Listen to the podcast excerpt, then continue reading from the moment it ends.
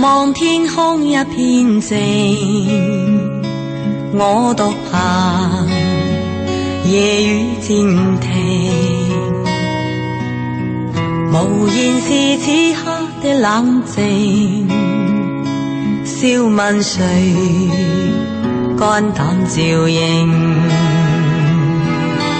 风急风也清。现在是晚上的二十二点十分，欢迎听众朋友再次打开收音机来收听《鹏城夜话》，我是周玲。今晚做客嘉宾依然是周信周老爷。今天晚上啊，是我和老爷最后一次出现在先锋八九八《鹏城夜话》的这个平台上。嗯，说实话，有一些依依不舍，但是就像老爷说的，不知道什么时候。这个宴席总是会散场的，所以今天晚上我们两个把今晚夜话的主题就取名叫做离别，是吧，老爷？对，没有不散的宴席。我们 我们在去年、前年不止一次说到这个问题，就是我和你会离开这个话筒，而且很突然。嗯。说你离开嘛，就是因为有一些事情要做啊。说我离开嘛，就不定哪天出啥事儿。人老了嘛，很难讲。这个消息您是越活越矍铄，越活越健康啊！希望希望，我我跟我们这个消息出来以后，有很多朋友都在关心，都在问，希望挽留，就跟我们爱着一个人一样，没法挽留。他要走，一点办法都没有。关键是你要走。你走了以后呢？就我没有，目前没有适合的谈话对手。八九八，您这么说，您这么说，把我的前同事都都给得罪了。不是这样，因为你和一个人要培养一个谈话习惯，他需要时间的。我和你刚开始也有个磨合，是吧？需要一个时间。你看，在你之前，我在你之前是佳倩嘛？那佳倩刚开始我们也不可聊，因为她是做音乐节目，她音乐节目她非要在礼拜四插一段谈话节目，嗯，也很有意思。后来我们就试着做了一下，做的也挺好啊。那在她之前呢，是做那个头头是头头是道房磊，我们也做的。那她主要是做谈话节目了。在房磊之前呢，还有颜真，在颜真前面还有吴军，吴军是时间最长的，嗯，现在做下来的话，吴军可能有将近七八年。五六年那个节目也是很长的。我们，你看每次一段节目告别的时候，吴军那个有话好说。节目告别的时候，当时我们来了三个嘉宾吧，因为那个节目换很多嘉宾嘛。我们那天晚上来了三个嘉宾，接到很多朋友的问候。嗯，因为吴军那个节目，礼拜一是时政，礼拜二是法律，礼礼拜三是孩子教育，礼拜四是什么？礼拜五、礼拜六就是我，就是男女关系。到了今天，咱们又再一次重现告别。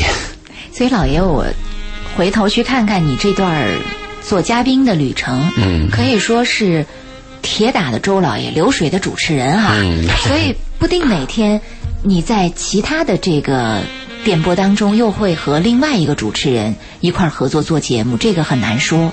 这个当然很难说了，但目前因为你这个断档呢，断的有点儿。突然啊，有点突然。我跟吴军也商量，是不是能够把他接上去？但是确实现在八九八没有适合能跟我谈话的人。不是说他不行，而是不对味儿。你比如像我这个谈话吧，有些人不一定赞赏。你比如有些女的主持人可能认为你周老爷说的什么玩意儿啊，对吧？你把我们孩子教坏了，啊，对不对？如果说在这种状态下，我要去跟他做节目，那那彼此可能谈不出什么东西，都别扭，都别扭啊。起码在谈话的过程当中呢。不要说你对我多理解吧，起码我要说啥你知道，啊，你要说啥呢我也明白，而且我们想表达什么我们也清楚，这个是最基本的了。你以为谈话找到一个人容易啊？很难的。啊，我突然倍感荣幸。也倍感骄傲。嗯，但是呃，我在今天的公众微信平台上还专门强调，虽然我们在先锋八九八这个平台上的合作结束，但并不意味着我和老爷的节目从此就不再出现了。啊，对。也可能我们会在其他的网络平台上会出现。可能是一个网络直播平台，嗯或者是网络的其他平台会以不同的形式来呈现，这个都有可能。那么，所以我特意在今天的公众微信平台上提供了微信号三个不会和我们失散的渠道。我说。有三个可以跟我们保持联系的渠道。对对，你千万别说，哎呀，这个节目不在了，以后我怎么去联系周老爷和周玲？那么我们有三个渠道提供给大家。第一个渠道，我提供的就是老爷的个人微信号，对，就是呃周老爷全拼后面是一个数字二零幺幺。对，二零幺幺是我二零幺幺年注册的。那个周老爷呢？其实讲到周老爷这个，有的朋友说你这个词儿啊，怎么叫我周老爷，挺难听的啊。有些人会觉得难听，有些人觉得好听。其实讲这个周老爷的时候，我我想了一下，当时为什么提这个周老爷呢？就是零八年的时候，零八年我买了一个别墅，那个别墅是我第一个住进去的，整个别墅区，万科第五园那个三期别墅区，别墅区是我一个人独自住进去了，一个人住一个别墅，而且住一个别墅区一个人都没有，你什么感觉？你你这感觉我第一次体会到，就感到特别的凄凉。就有的朋友都说我们说你个老爷们，你买个别墅干嘛？他说你那那他妈房子大了，一定要四世同堂才有点意思啊。这话当时我没在意，这许爱国说的，我没在意，因为当时我就买了就装修，第一个装修，我住进去八个月嘛，一年以后才有第二家，慢慢才有第三家。在那一段生活当中呢，因为我离婚了嘛，就感觉非常的凄凉。我突然想起《雷狱》里边那个那个老爷，你仔细看看《雷狱》里边那个老爷，他对丫鬟好，他对老婆好，他对姨太太好，但结果你看没有，他就身边就剩他一个人。后来我一想，哎呦，我真他妈这人生可能真这样。你看啊，你对一个人好，你心里对他好，他不一定感觉到；你真正对他负责任，他也不一定感觉到。很多女人喜欢甜言蜜语，喜欢听好听的。有些男人这点就做的差，我呢就我就这点做的差。你就喜欢说大实话，对我妹就就不会哄人。对我妹就说我狗嘴吐出象牙，我我不但不会哄人，还有点大男子主义，所以当时就感到特别凄凉。我说这帮的很多男人是不是一生都是这样，到老的时候孤老终去啊？晚景凄凉，哎，晚景凄凉。虽然你心中有柔情的爱，也有些就是对别人的诚实啊，结果别人不一定能认识得到。嗯，所以在二零幺六年注册新浪微微博的时候，我就说你用个什么名吧？你就想起了这一段。啊，我想哎，干脆吧，就是他妈的没落的周老爷吧，就写就就注册了这个。所以有一些朋友要问这个东西，我刚好今天晚上做一个解释。嗯，谁知道周老爷后面这个儿女成双啊？希望这个就现在不就是儿女成双吗？儿女成双对啊，挺好一儿一啊女，嗯凑了一个好字还。就是这个运气，好多事情啊，你是歪打正着，你追求的一种生活啊，他偏偏不来，越来越远。嗯，你你你反感那种生活，他总是靠近你，结果你意想不到的事儿突然就会哎，而且。靠近以后，你会发现还有意外的收获。嗯哼，就我们的生活和我们的命运啊，真是自己很难把握的。我年轻的时候就不相信命，什么命啊？不相信命，年轻的时候就有狂妄，认为自只要自己努力就无所不能。与天斗，与地斗，与命斗对。对对对。后来你到了一定年龄以后，你发现啊，终生有你无法战胜的人。你看着你费了半天劲儿，你看那人轻轻松松就把你撂倒了，嗯不是对手。真的，命运根本不是自己能把握的，反而年龄大了以后呢，我倒相信命了。但是我相信命不是这样相信的，就是没干事儿以前相信命，我不是这样子的。我是先去努力做一件事儿，最后是你做事在人，成事在天。最后你不做完了吗？有了个结果，不论是好坏，我坦然接受它。我认为这是命中注定的。嗯，真的是这样。我们说的这第一个渠道就是周老爷全拼二零幺幺，老爷的个人微信，大家通过这个微信。呃，有了老爷的微信，你就不会跟就我失散。对因为呃，最起码这辈子我跟老爷是不会失散的啊。对，我我们我们会始终保持联系。对，始终保持联系。且我还说了，我去加拿大，希望你也去。对对对，是这样的，我也往那边努力着啊，嗯这是不会失散的一个渠道。第二个不会失散的渠道就是大家可以关注一下上流他生活的 APP 和公众微信平台你。要把那个上流他那个字儿要告诉大家。上流他生活是女字旁的她，因为这是一个女性的的这样的一个上是哪个上群体的要告诉大家。高尚的尚嗯啊，潮流的流流，水的流，高尚的尚，潮流的流，然后是女字旁旁的他，上流他生活的这样的一个公众微信平台和 APP，它都有。那么以后呢，我和老爷的节目也会偶尔出现在这个平台上。目前我在这个平台做音频总监，所以我暂时是啊，因为我也不知道做到什么程度、什么时间，所以大家也可以在这个平台上关注到我和我和老爷的节目，这是一个渠道。第三个渠道呢，就是大家依然留在我们的呃鹏城夜话的这个平台上，别走。鹏城夜话这个公众微信平台，啊，我们因为这是以我个人的名义注册的啊明白啊，所以你们还仍然可以存在这个平台上。如果说，哎呀，周老爷我也找不着了，周玲我也找不着了，你就在这个微信平台上呼唤我一声，嗯我就会看到。是这样。如果你想找一个人啊，现在的科学技术应该是可以找到的，嗯，除非你不想找，只要你想找，就能找到。没错。嗯，而且你会觉得广播有一种非常大的魅力，就是当你一直坚持听这个人的节目、这个栏目的时候，这个人的声音无论出现在任何平台上，你一耳朵都能听出来，嗯说哎，就是他。对我，嗯你看我们做吴军那个有话好说嘛，不是中断了吗？中断后来做了那个颜真的夜激情，后来又做了颜真的真言真语，后来又做了这个头头是道，最后做了晚安深圳的佳倩，最后做了我们这个鹏城夜话，嗯，总是接上来的。如果八九八有其他有这么一个主持人，我们谈得来，也未必我不可以来。现在就是没有适合的人。啊，这个谈话节目有一个问题啊，它不在于谈什么，而在于跟谁谈，嗯，这个很重要。吃饭的时候不在于吃什么，而在于跟谁吃。啊，不行，吃饭的时候我我还要在意吃什么，你这个吃的差还不行。但是谈话一定是啊，你看现在有有几个有几个电视台、电台找我去做节目，我一听我就没劲，就跟谁谈。你一看那个谈话对手，还有那个节目那个档次啊，比如喧闹的呀、夺眼球的、哗众取宠的，就没劲。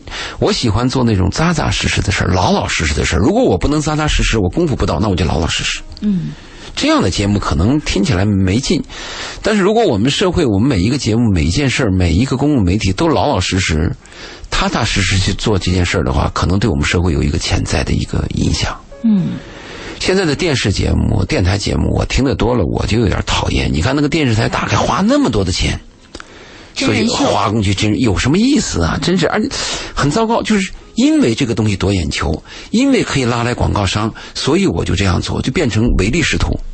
嗯，媒体它现在很多东西是在从俗和取悦观众或者是听众，而没有想到说我起到一个引导，我起到一个教育。对人有所帮助，对教育，对这个很重要嘛。是是我呃，我因为往往教育的东西是会流失一些人，而往往媚俗的东西是会拒绝一些、聚集一些人。他只考虑到眼前的利益，对而忽略了它本身的是一个社会价值。是，我做这个谈话节目的时候，我呃有些公司要，有些地方呃邀请我去嘛，参加一些线上线下的活动。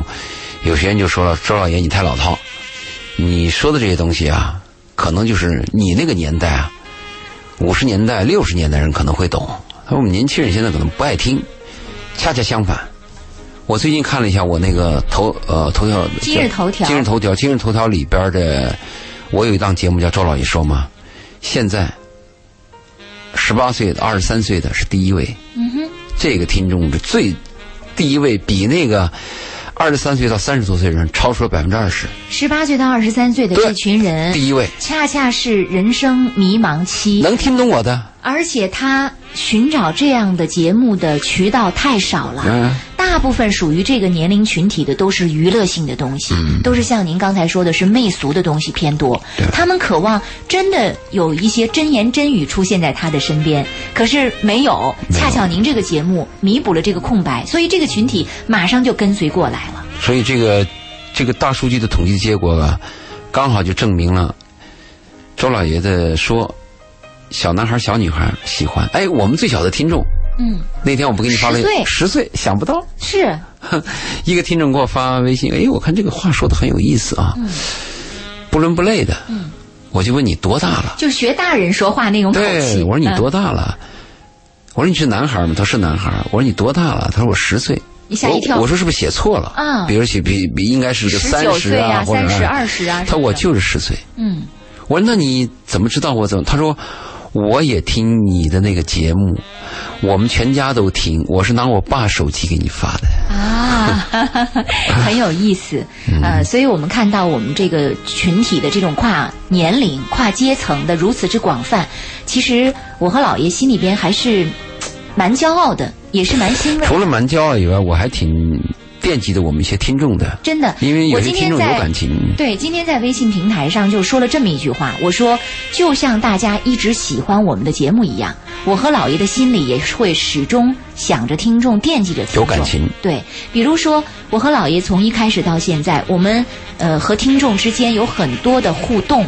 有很多我们很难忘的一些主题，嗯包括一些我们因为这些主题而和一些听众近距离的结缘，这些都让我们难忘。对你像，呃，有些听众说，我们星期四就等着这个节目，希望你们的出现对我们有帮助，我们也喜欢听。他说我们不但自己听，我还介绍给我的男朋友。有的人说我介绍给我的妈妈、爸爸听这个节目。他说你突然中断了以后呢，我们下周四会有一种失落感。翻过来讲呢，不是你有失落感，我也有失落感。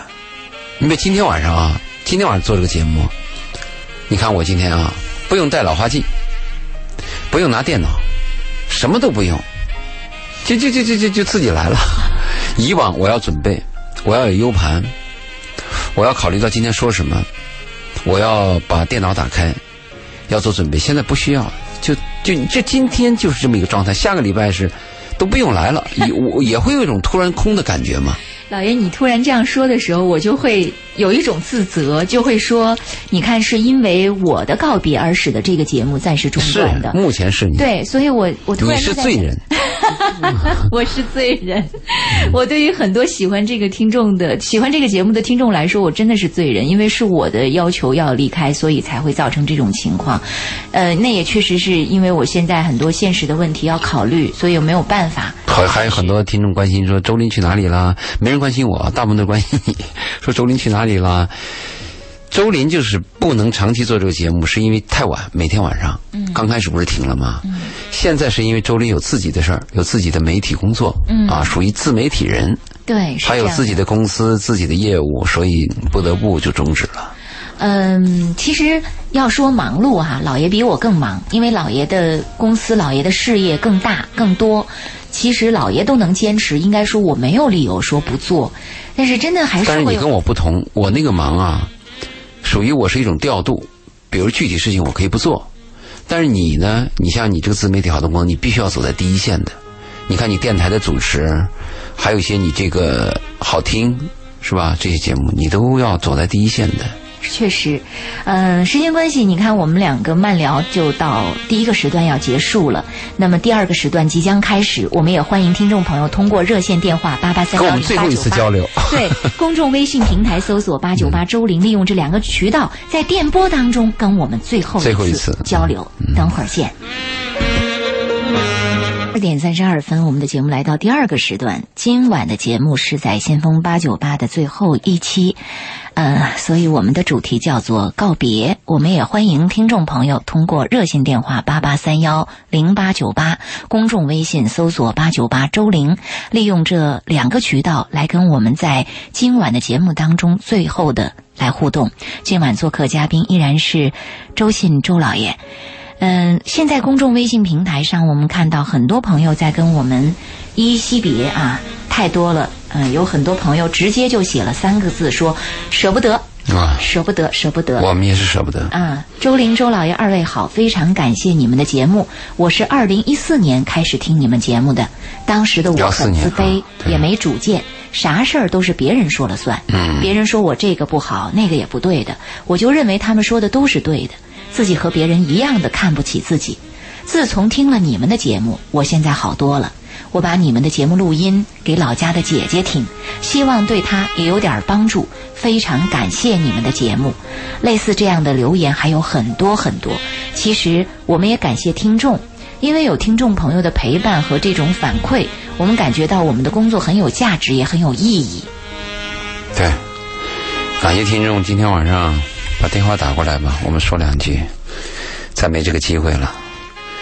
还有还有别的机会，别说的这么伤感，还有别的机会啊但！这个八九八的这个机会是，可能是真是永远终止了。嗯，我回来的可能也还有，你几乎就没有了。是，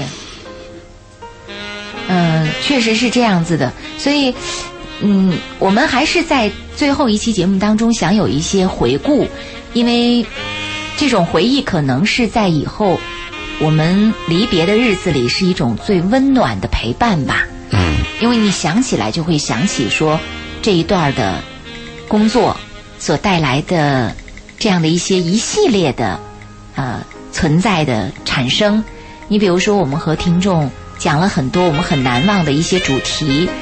我和姥爷做的那么多的主题当中，比如说我很难忘的，包括姥爷对莫泊桑的小说的一个项链项链的啊那期节，目我自己认为比较好。对我也很。我希望听众如果能回听这期节目，质量比较高。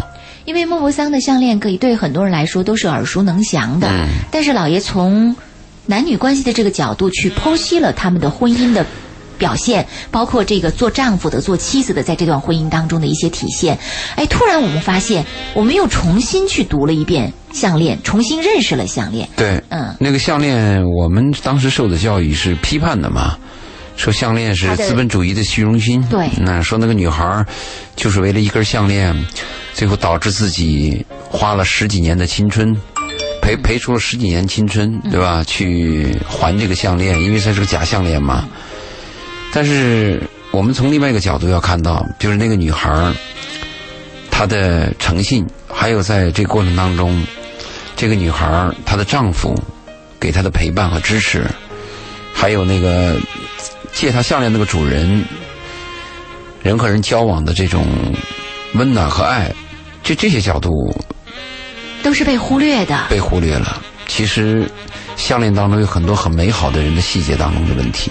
嗯，真的，这里边具有人性的温暖和闪光的一面。对，所以在我的微信圈里边呢，我的微信圈里边，我就是我们的节目，他发了几期，发到微信圈，其中其实很少，只有几期就有项链这一期。是，嗯，我记得还有一期就是你说到的这个“我的初恋，我的爱”，也让我印象很深刻。啊，那是一个女孩儿嗯我的初恋，我的爱嘛。我们我收到这个女孩的来信的时候，刚开始没有在意，但是后来就越来越引起我的注意。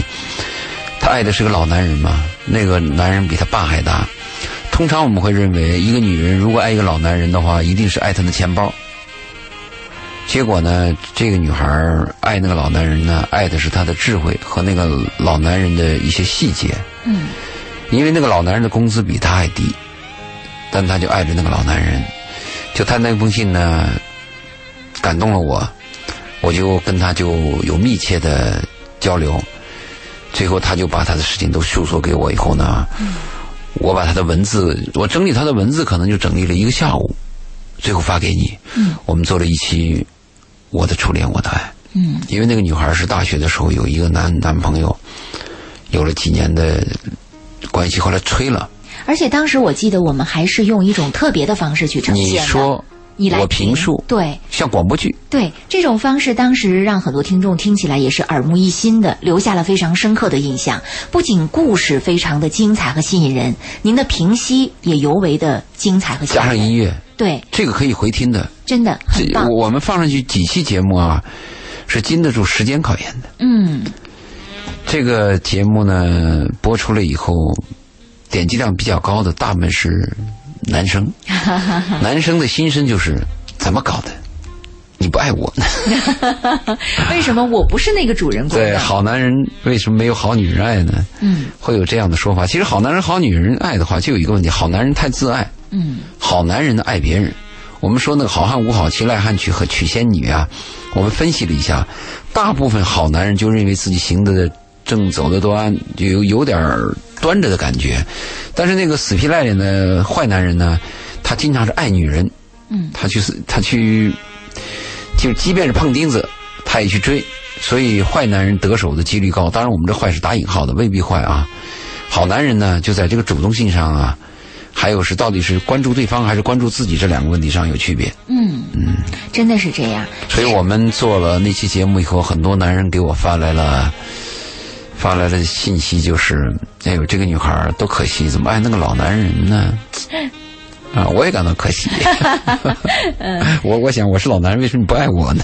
也有很多人爱你，老爷 啊。其实你爱一个人啊，挺难的。有时候我们目测一个人的时候，他是一种爱，就你很喜欢他的眼神、他的走的姿势、他的身材、他的他的某种气质对，后来你一接触以后，他第一个难度就是谈话。啊，一谈话你会很失望，还不如只看着。还不如不谈，远远的看对着还不如谈呢。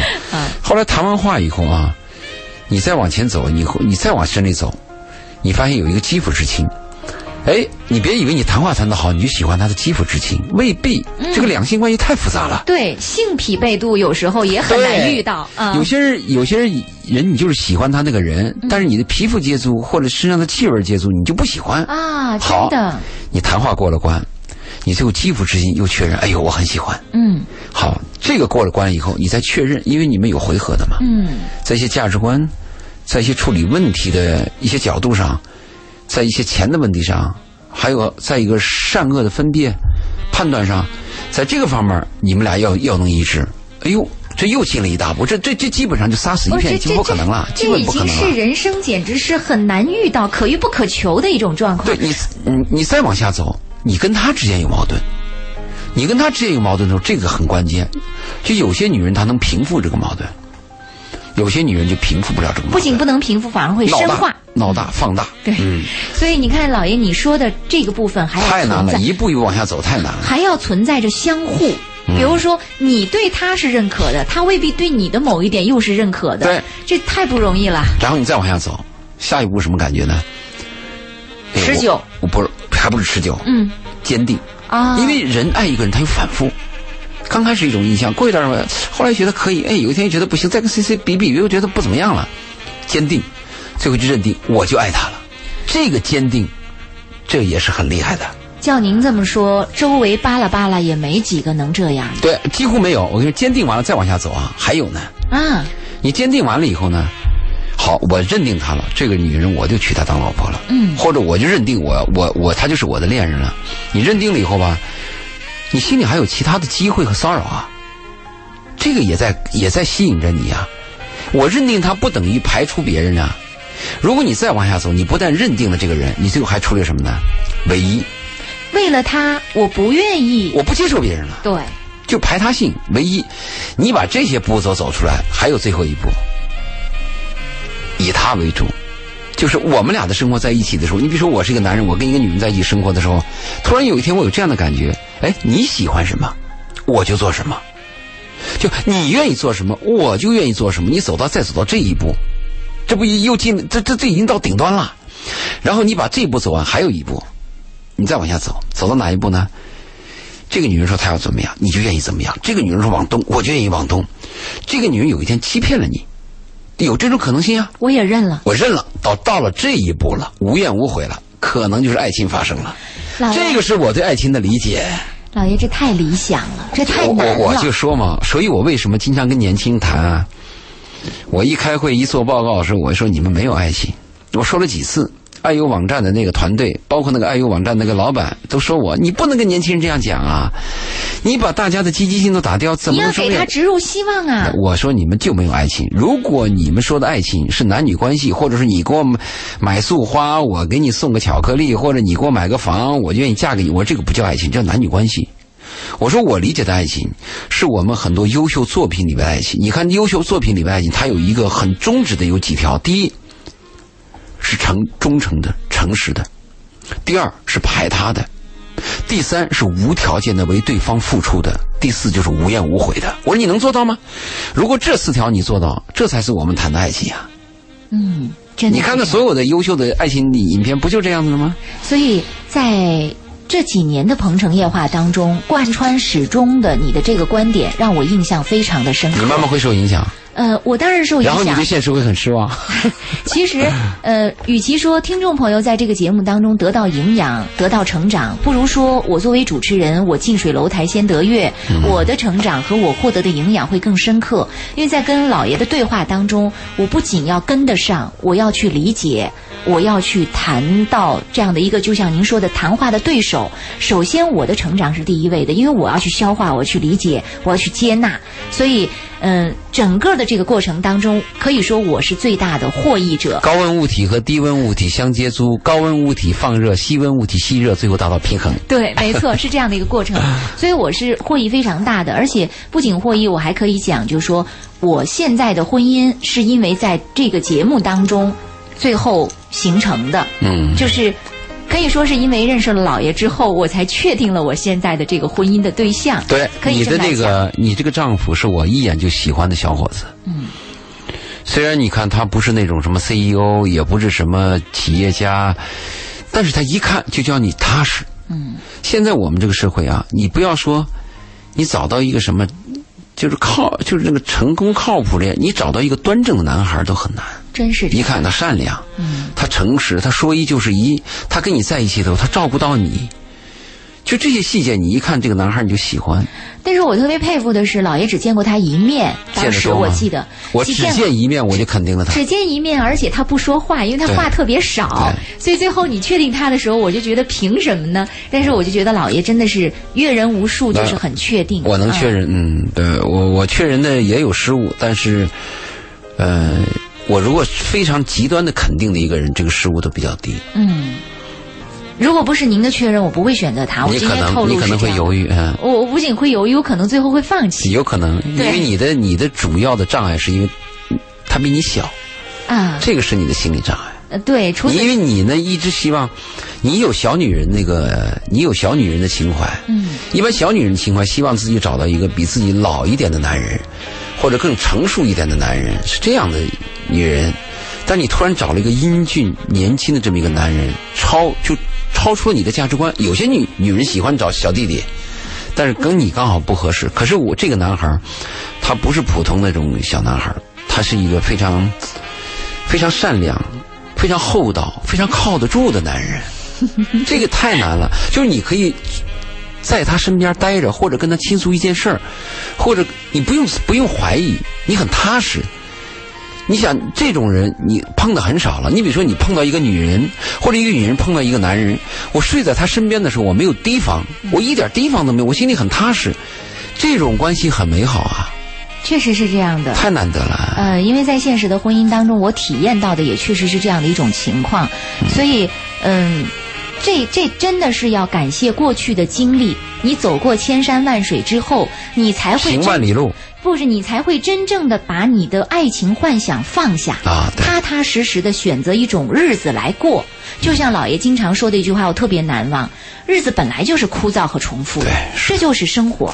啊，所以你你年轻的女女孩子不懂啊，不能接纳呀，觉得日子应该是充满浪漫、充满激情、充满变幻的、充满刺激的。呃，很年轻的时候我们都在追求这个，但走过千山万水很多之后，你才会确认说，哦，原来这才是生活，这才是日子，这才是你应该找的人。所以有的时候说，在对的时间。可能遇到错的人，在错误的时间遇到对的又遇到对的人，嗯在对的时间遇到一个合适的人，这多么的重要。那个非常难。嗯，首先我们自己要一个判别力，如果你自己判别力都没有的话，那机会和机会来临的时候，你也可能会错过嘛。嗯，首先你要有个判别力，但之所以为什么我们现在很多女孩呢会错失机会，或者是走弯路，跟教育和影响有很大的关系。是，如果我们的孩子在从小啊受到的教育就有识别善恶的能力，嗯，就懂得啊一个人应该有行为规范，那就会好。但是我们现在的小孩呢，大部分是懂得利益的能力。比如一个女孩，她识别男人的时候有没有车、有没有房、有不是不是 CEO、有没有个小公司，她会很她会很计较，她也会识别。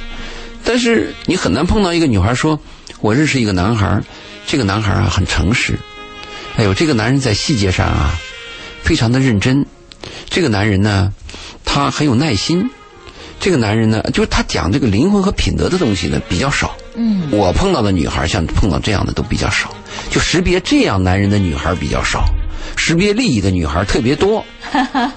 是，呃。这里边真的是存在着这个所谓的教育，这里边包括了家庭的教育，包括了社社会会的影响，社会的影响的电影，呃，骗人的爱情小说，对，从小大家都是看童话故事，首先是童话故事，王子和公主的爱情，然后长大了是这个爱情小说的这样的一个影响，爱情电影的影响，最后回归到日子本身，很多人就不接纳、不接受。所以为什么我们看到大龄未婚的女人一直在这样扛着走着，心中的这个少女梦始终不破灭的话，她不去接纳和认识生活的本质的话，她就很难说我要去像她所想的，说我降下身段去拥抱一段真实的男女关系和婚姻。对，那个剩女不低头嘛。剩女不低头的时候，我我经常就想问这个剩女，就是你有没有一个低头的条件儿？嗯，你是为什么不低头？你比如说，我原来想找个一千万的，现在一千万的降到九百万了，我随着年龄增长，连连五百万的人都不要我了，我不低头，为这个不低头就不值钱嘛？如果说我过去找那个男人呢，品德有点恶劣，或者这个人呢有点邋遢，或者有点偷好吃懒做，因为这个品德上的我不低头，那这个我倒比较钦佩。就一生当中我没有碰到一个我一个钦佩的人，没有碰到一个我愿意爱他的人，没有碰到一个我愿意跟他掏心掏肺的人。你说我不低头，那我觉得还可以理解。嗯，但是有时候你问他，你说你有什么条件？你你不低头，就是什么条件你可以低头呢？我让他感觉，这个就特别害人。什么感觉啊？没有量化指标，哪来的感觉呀、嗯，确实，但是有人不服气的说，爱情不就是一种感觉吗？啊，这个我倒同意，因为爱情它有时候初期来往的时候啊，它就是没有道理的。爱情最初期的就是我们说那个性元素代码，不知道为什么我见了他我心就动，不知道为什么见了他我就说话就结巴，不知道为什么我见了他以后我就缺乏自信，这个可能就是跟爱情来往了，就是你爱情那个最早那个元素性元素代码，因为你不了解他们，很多爱情那个初期来电都是陌生的嘛，嗯，你在一个街边，在一个飞机场，在一个火车站口，在咖啡店，或者在一个同学聚会，可能就会碰到这样的心动的时候。结果你一了解，人家是早都一，可能孩子他妈都有可能。真是这样。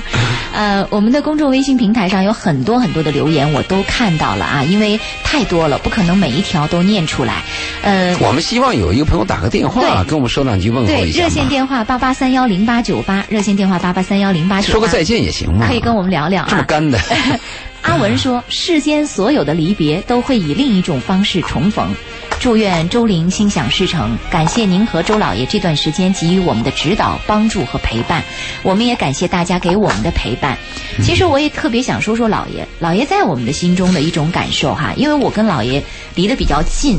你知道老爷我对你的感觉是什么吗？我觉得你的年龄嗯。和你的情怀是不一样的。对，比如说怀才不遇，死风铃木。比如说一个人到了你这个年龄哈，嗯。可能就会说，算了。哎就那样了。但是堕落了嗯但是你一直是一个特别较真儿的人，嗯。你在很多事情当中都工作较真儿，做事，对工作、做事、做人，就包括你前几天跟我说的那个好听那个节目啊，对，做人做事，包括与人交往、嗯。啊，交朋友，你会你会有一种特别纯真的情怀，对，这个是我的优点，这种纯真不能算优点，算特点。这种纯真的情怀，应该是随着年龄的增长、阅历的增多，慢慢泯灭了的。对一些你看我一些老朋友、一些老哥们儿在一起说啥呢？周迅，你都多老了，什么谈爱不爱，什么真不真的，你他们是已经认为，就人早都该堕落了，堕落最后就是无耻，无耻接着就是死亡嘛。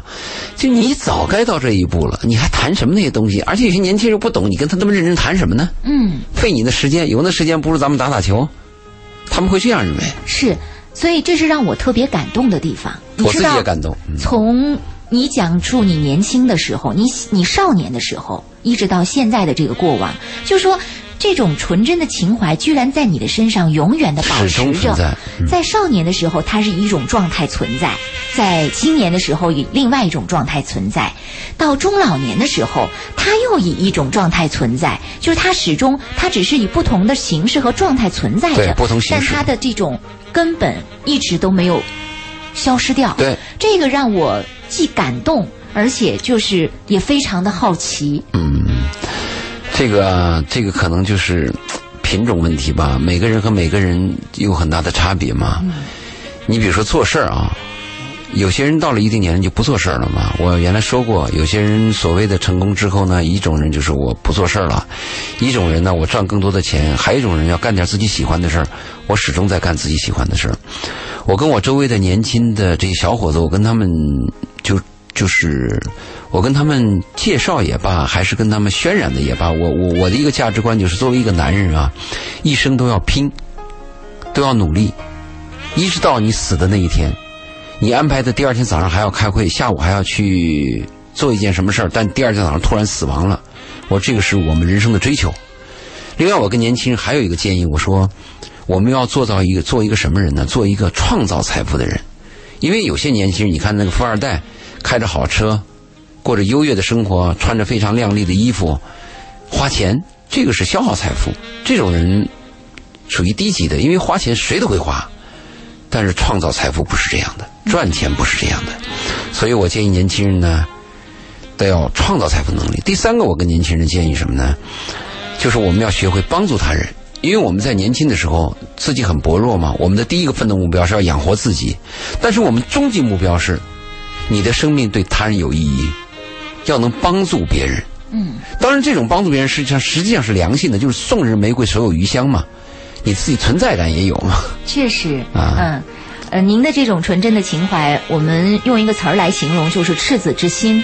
其实我觉得我现在被我现在看到一些感动的事儿，我依然会心潮澎湃，依然会流眼泪。对，依然会感动。而且你是一个特别容易感动的人，我发现，就是很细小的东西，那种很细小的细节，但凡触动了你内心的某种情愫，你就会流泪，你就会感动。这都是让我在旁边默默关注，而且是也为之感动的一个细节部分。对还有就是，几年前还打过一次架，一再告诫自己，你是老头了，年龄大了，要忍着，要忍着，不要出事儿，要息事宁人。到现场就忍不住，就动手，打赢了吗？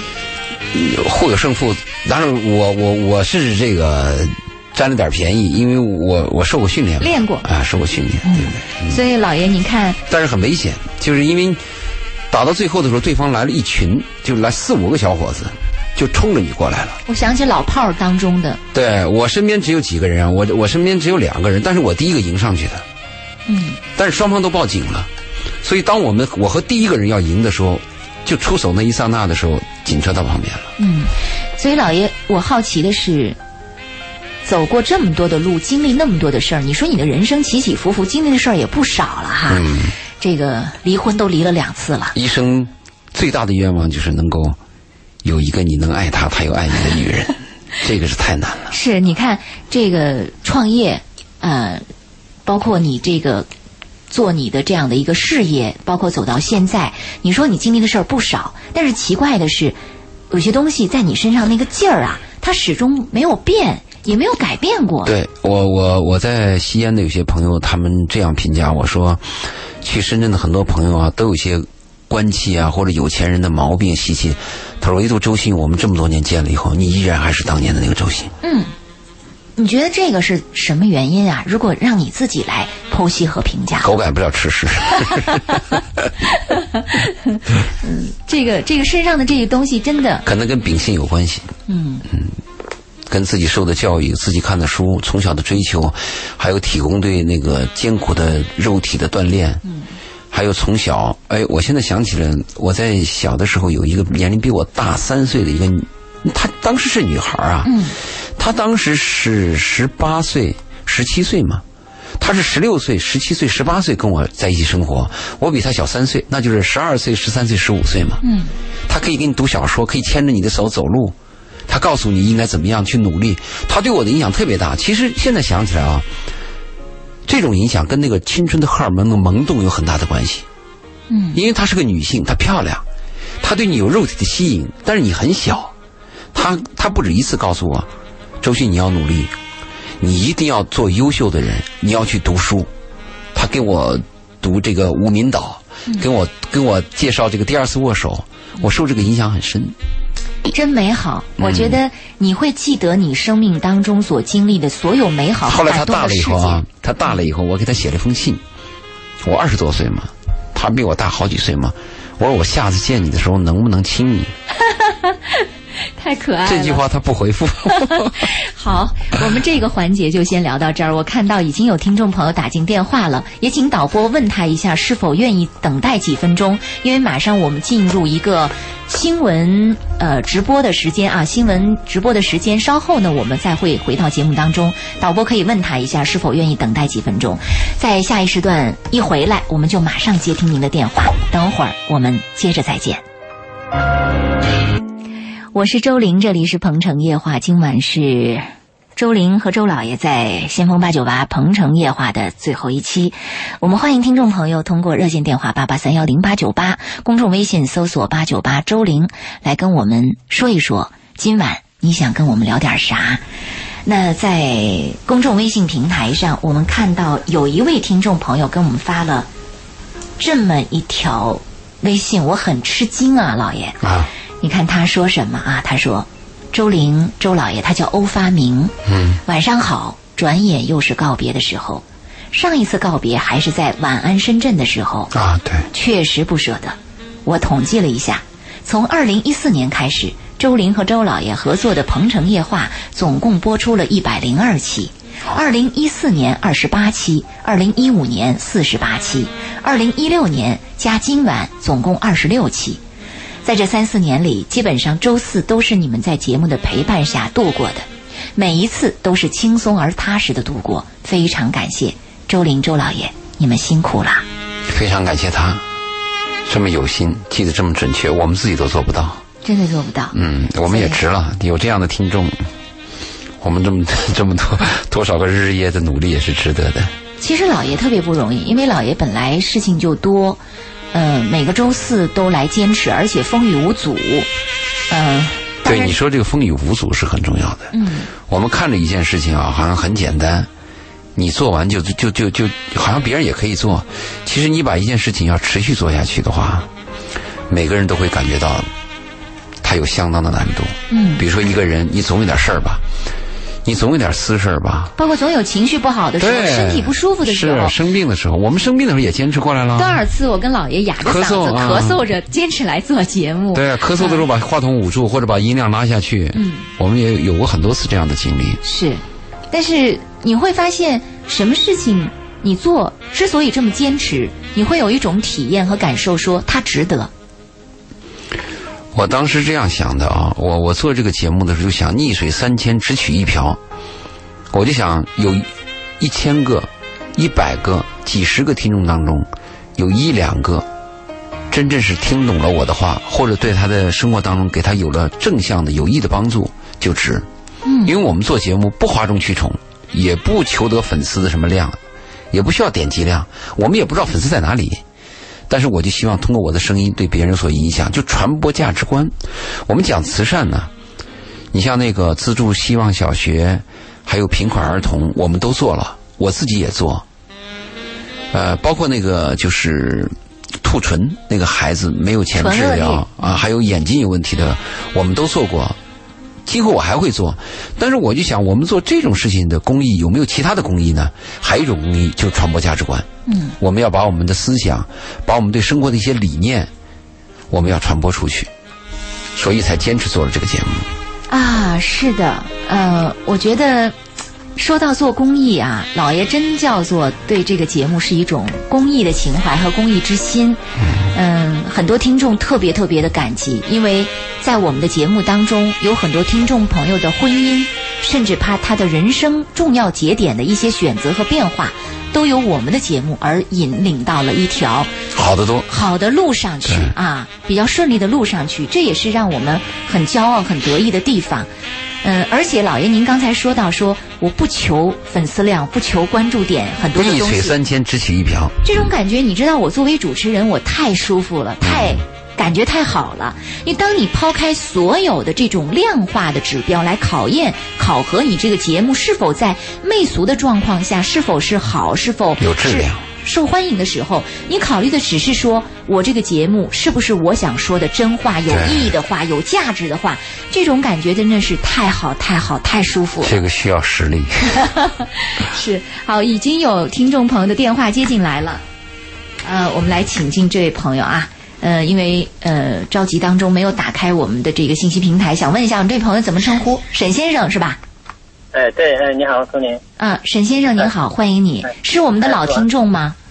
对对，有一年了。有一年了啊。说两句。今天 对，今天听说你们最后一期了，然后告别，嗯，第一次打电话进来。嗯。对，可能也 就是你这唯一的一个电话了啊。嗯。对呀。说说。嗯。还是很开心，打了很久了，有点紧张，心跳还有点快呀。那不要紧，因为我们今天就是说说告别，就是说告别。嗯，还是想向您请教一个感情方面的问题，然后也。平常也不好意思说，今天在那个你在今天不说没没机会了，还不如今天说，可以说说为什么不说呢？短暂的说，一分钟把它说明白。对，这样的就是我现在结婚了，也也小孩有也差不多有六年了，啊，有两个小孩。嗯。然后呢，现在就是我发现我的老婆呢，就是可能有有一点婚外情吧，嗯，出轨的迹象。嗯。然后我。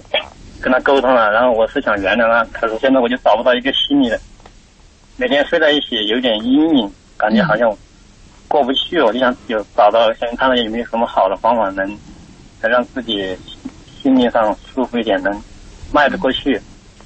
需要时间，这个很难迈过去，因为我们大部分人受的教育啊，第一个教育呢就是老婆是我的，嗯，第二个教育呢，中国的那个性观念是认为。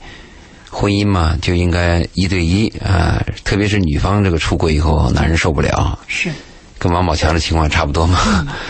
你要想长期的要把它熬过去，就需要时间。时间可以改变一切。时间倒不是说让你忘记一些事情，而是。时间会改变你，让你觉得当初非常重要的事最后觉得无所谓了。嗯，而有些无所谓的事情反而变得重要了。比如现在你认为，你老婆跟别的男人可能有点什么瓜葛，这点你过不去。嗯，有一天等你活到七十八十的时候，你会认为这算个啥事儿啊？嗯，现在呢，你可能会认为老婆嘛啊，可能跟我的这种夫妻关系倒不重要，她跟另外一个男人关系重要。但有一天你活到七十八十的，你会发现，哟，我身边有这个老婆，有一个愿意跟我。不也不是愿意吧，起码能陪着我走了一辈子的人，这个最难得。可能他这个主次会发生变化。我的建议就是时间熬，没有办法。我建议你不要再问你老婆，而且做好什么思想准备啊？你老婆如果爱那个人，她真的要走，她就走。如果她真的偷情，你你也挡不住。她不会，对她也不走，她是她也跟我说对不起了。然后呢，我就感觉她最近老，她最近也挺痛苦的，老失眠嘛，然后双方都比较失眠。然后呢。我就想，就是说，你呀，你这能不能做点什么改变，能让他感觉到没那么压抑？我我我的建议不必强求，就顺其自然。比如一个男人，你因为你的老婆跟另外一个男人可能有什么关系，这个老婆也跟你说对不起，也认错了，但是你们在肌肤之亲的时候肯定有个障碍。如果有障碍，你就坦诚的告诉你老婆，你说我爱你，但是我今天心里有障碍。如果去装啊，很难装。在个两性关系上，特别在肉体这种表现上，女人可以装，男人装不出来。嗯，靠时间。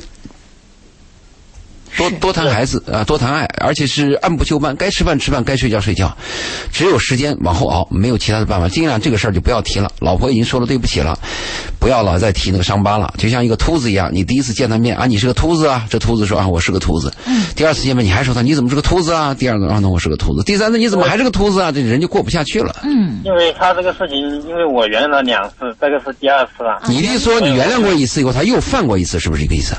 对，这一次比上次要严重一点，因为我这一次我就我就没有没有不敢相信有没有。哎，跟同一个人吗？是跟同一个人吗？嗯，不同一人。哦。因为我老婆很小年纪，我们是她大概是十九岁，嗯，刚才学就认识了我，然后二十一岁就跟我结婚。那你有没有分析你老婆为什么要跟张三李四有这样？跟我有跟我自己有很大关系，因为我们是白手起家在深圳这个地方创业，他是跟我一起受苦，好不容易创了一份。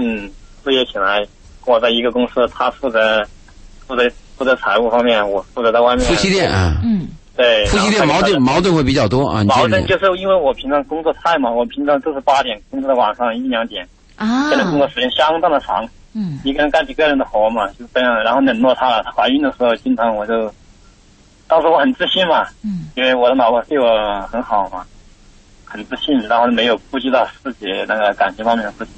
但是我发现之后，我很后悔，然后我也觉得很亏欠他。他第一次出这样的事儿，给你道歉以后，到第二次出这样的事儿之间的时间有多长？有一年多，一年多哦。那第一次之后，在一年当中你没有什么改进是吧？我这一次我这一次的改变会大一点。我那一次我都没什么在意，因为那一次只是那一次没有实质性的啊对好好心这是一种。嗯，他第一次出事儿和第二次出事这两个男人的情况，你大概了解吗？我大概了解，男人的内心大概都属于，嗯好像跟我差不多同龄的，比我就是说时间可能会多一点，他可能是心理空虚方面引起的。嗯，不不，这有两个问题。你老婆出轨，她可能有几个方面。有的人出轨是因为心里寂寞出轨，有些人出轨呢是因为肉体寂寞、性的需求出轨，有些人是因为利益出轨，有些人是禁不住骚扰出轨。这几个，就等等这些因素，你大概要有一个判断嗯应该是在这几种方面都有啊，嗯其中应应该有两种。都有。那你不管怎么样，现在出了这两次以后，你你就是担心会不会有第三次，是吧？对，我就不知道，他每次出轨的时间持续有多久？比如说跟那个男的只有一次，还是持续一个月，还是持续半年？这个我倒不是很了解，你不了解。呃，这个问题我们不能在今天节目谈这么多，因为今天节目是告别。但你的问题，我给你的建议是啊，如果你要克服自己心理上的这个障碍，只能靠时间。你老婆的问题我们不了解，下不了结论。嗯不了解，嗯，是个很好的人。很好的人，那你就就靠时间唯去熬了。就是我的问题，我唯一我基本没什么爱好，缺少浪漫，所有的时间全部是工作。去学学点浪漫。其实我们很多人是这样子的，我拼命的努力，拼命的赚钱，是为了是为了生活更好。对对结果为什么会发现说，我们呃赚着钱赚着钱，这个生活没了。嗯嗯，就是你不断的这个人好，这个人好迷茫，这个是对得起，就是连工作的心情都没有。他是他已经他也是，因为平常在一起工作嘛，我不有时候他难免犯点错，他一在外面可能接触了新的朋友，他没心思你。你你其你是不是也应该从你的婚姻发生的这些事件当中来反思自己，反思你对我我有多次反思过我自己，确实是也有很大这样吧，我们不是留了那个微信了吗？嗯，留了微信，我们在微信当中还可你有你有。周老爷的个人微信吧？有有有这那这样，你跟老爷在微信上可以继续来交流。今天我们就不多说了，好不好？嗯啊，虽然我们俩的节目在这个平台上结束了，但是咱们的交流还可以继续，好还有吗？别的渠道啊，还有别的渠道可以继续听因为。我们平常我平常在外面真的是外面看这些心灵的节目，确实听很多。嗯好有时候，注意身体。啊！你除了注意心情之外，注意身体，这个太熬人了。你这个工作还是要稍微注意一下，好吧？啊好，好再见谢谢你的电话，好，再见。嗯，我突然在想，老爷，其实像你这样的人出现在我们这样的一个节目平台上啊，太不容易了。因为你会发现，就是有很多号称为心理医生和这个情感专家的人，他们未必有一颗纯真的情怀。那么还有的人呢，他又缺乏人生的阅历和体验。而你两者都有，你既有人生的阅历和体验，包括有最痛的体验哈。您说到了久病成良医这个概念，同时又有一颗赤子之心，行万里路，嗯，这二者的结合，才能使得说你在这个媒体上的发声是出自真性情的，是说真话的，也是不讲究所谓的别人如何用什么样的眼光和什么样的态度来评判你的。对，可这个挺能还有一点最重要，就是我我有一份爱心，我会爱他，有不爱之心。马先生的电话也接进来了，那么我们接下来请进的是马先生的电话。你好，马先生。你好，你好，你好，主持人，我是我姓马，嗯、我来自哈尔滨，黑龙江哈尔滨，嗯来大庆不是来这个深圳没多久，嗯听了周老这两期节目吧，我特别深有感触。嗯当他听到，当听他讲到这个离别啊告别的时候，内心特别有感触，所以说，呃，打个电话，话打打进来了。嗯，感谢你，好，谢谢你啊，嗯呃，上周四我和他加的微信，而且聊了几句话，因为啥？我考虑到这个身体这个问题是吧？时间比较晚，就是没多聊，所以说这次呢也比较，因为啥？我是一个性情中人，一提到这个告别呀、或者是触动内心的一些话题，就是比较内心特别有感触吧。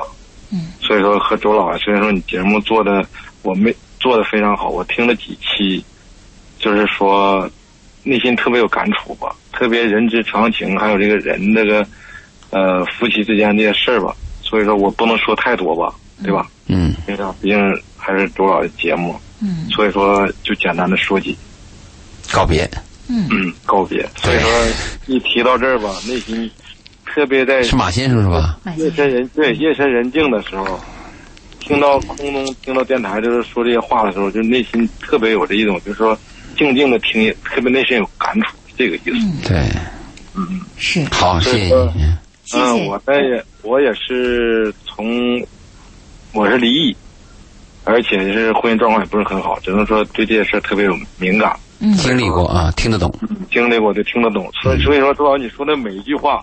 都特别就是在我的思想里边，就是刀刀见血，对对对对对对对对，特别容易能引起共鸣，就是说真是这样，真是这样。所以说，嗯。嗯，内心特别有感触，只能说这些。因为啥？我我也是第一次打你们电话，不知道说什么。，谢谢你，马先生。呃，在深圳重新开始你的生活，希望你越来越好，多努力嗯啊，好好吧？好的嗯好的好的祝福你啊！和周老爷可以继续保持联系，有什么我们再再聊，嗯好吧？嗯，还不知道什么时间能听到周老师下一呃下一。我们会在微信上告诉大家，如果有新的动向，比如说有新的节目的渠道，对或者老爷重返这个八九八这个平台或者其他的电波平台，到时候我们会在嗯微信上通知大家，好吗？好的，好的，好的，嗯谢谢，谢谢马先生。嗯，好，嗯那先这样我非常。喜欢这谈话聊天这个，好真，的真的。嗯，好好，谢谢，谢谢你的喜欢。嗯，听众小猫崽儿在公众微信平台上留言说：“周玲、周老爷真舍不得你们呐。其实听众与其说是喜欢你们，不如说是依赖你们，因为你们的声音和陪伴，让成千上万在鹏城夜空下苦苦挣扎的人们找到了那盏帮助他们穿越迷途的心灯。鹏城的夜空多了许多的温暖，感谢你们，会继续关注和追随你们，祝福你们新的合作、新的事业更加精彩。好，谢谢。袁先生的电话接进来了啊，我们请进袁先生。你好，袁先生。哎，你好，周玲，还有周老爷你好，啊！我是听我们那个八九八也听了很久了，然后我也是我们的那个，今天不是告别的嘛？告别，对，啊，你你那天我也是，哎，我们有那个一个见面会，是在那个呃新年大道那个有个世纪会那里，嗯我当时有一次，是，嗯，这当时我还是有提了一个提问给周老爷，嗯，呃，然后给我是感触很深的，就是刚才也说周老爷很关注细节，就是那一天在会场的时候，我们就在后面那个不是放有放电影的片段嘛，嗯，然后老爷很担心你们看不到。啊，对，后来是字幕我们呃字幕当时没有字幕的，对、嗯我们很糟糕了。嗯啊，对了，后来说是，其实当时没没看到，但是这当时也有很多是可能是英文的嘛，有些，嗯听不懂，然后周老爷就也也解释了，也说哎很很抱歉，我也是真的是很好的啊，嗯，好，表扬我们一下，哎，对对对，对，感谢。嗯，哎我我希望今天晚上听众打进来电话，不必多表扬，也不要太冗长，就说一句话：我舍不得你，我想你啊，我愿意做的。对，然后我告诉听众，我也舍不得你，我也想你，千言万语汇成一句话。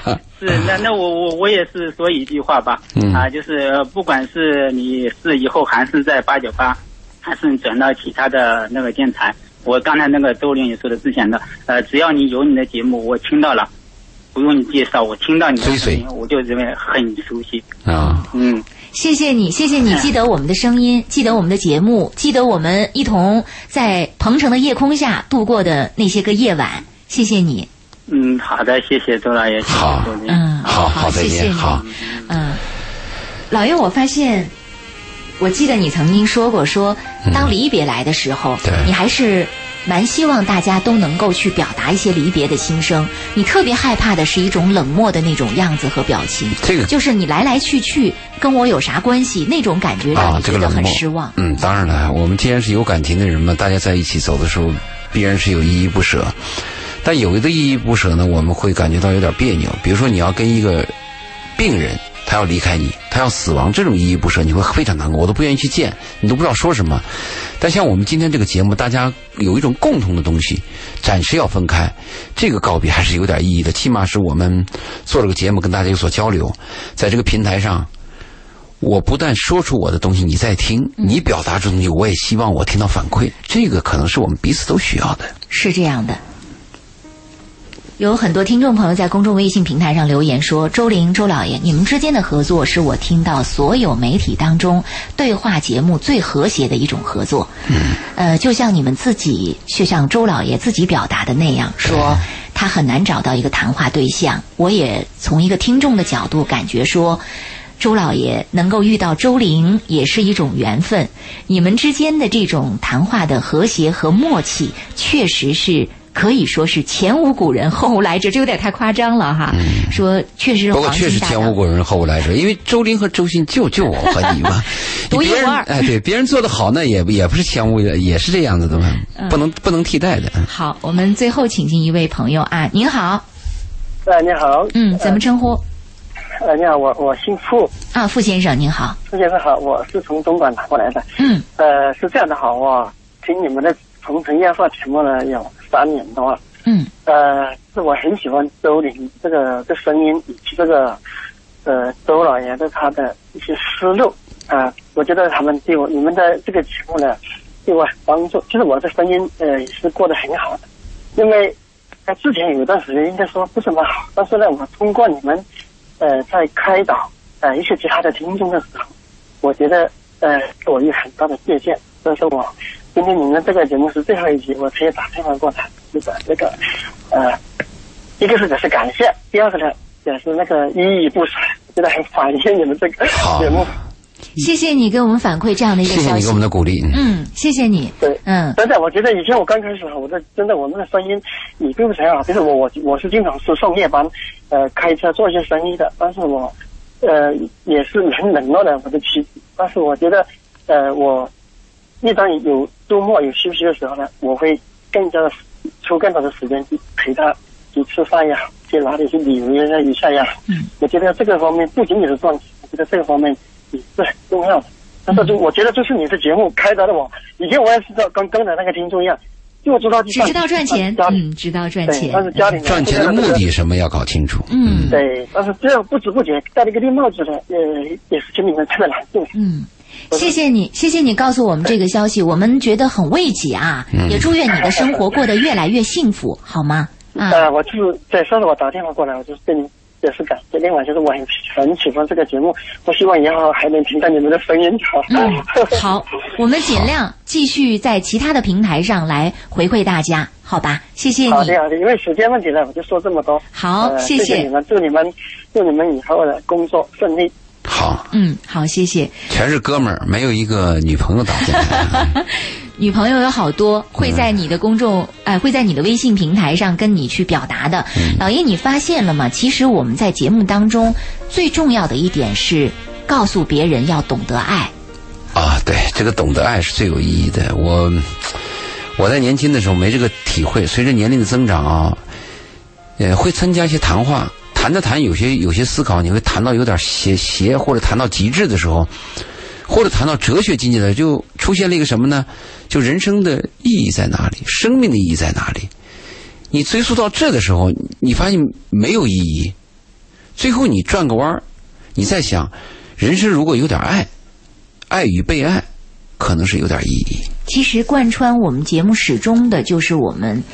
这个节目当中，老爷你所传达的就是懂得爱。懂得爱。不管你在说到男女关系，说到爱情，说到婚姻当中的琐碎，那些，包括你说到很俗气的东西，你一直都在传递一个概念，就是让大家懂得爱。懂得爱非常重要。如果一个人没有爱，你活在一生就是一个维持了自己的一个肉体蛋白，跟蛆有什么区别呀？是。只有爱，才是我们的生命有点意义。呃，结尾的时候，我应该把我那段话跟大家再说一遍是吧。，我也很想再听一遍。无论我们的一生是多么的艰难与曲折，也无论我们经历过多少次伤痛与失望，我们都要在自己的灵魂深处保留一块净土，保留一点点天真和无邪。我们要相信圣诞老人是真的，孙悟空是可以上天的。我爱的人，他也一定会爱我的。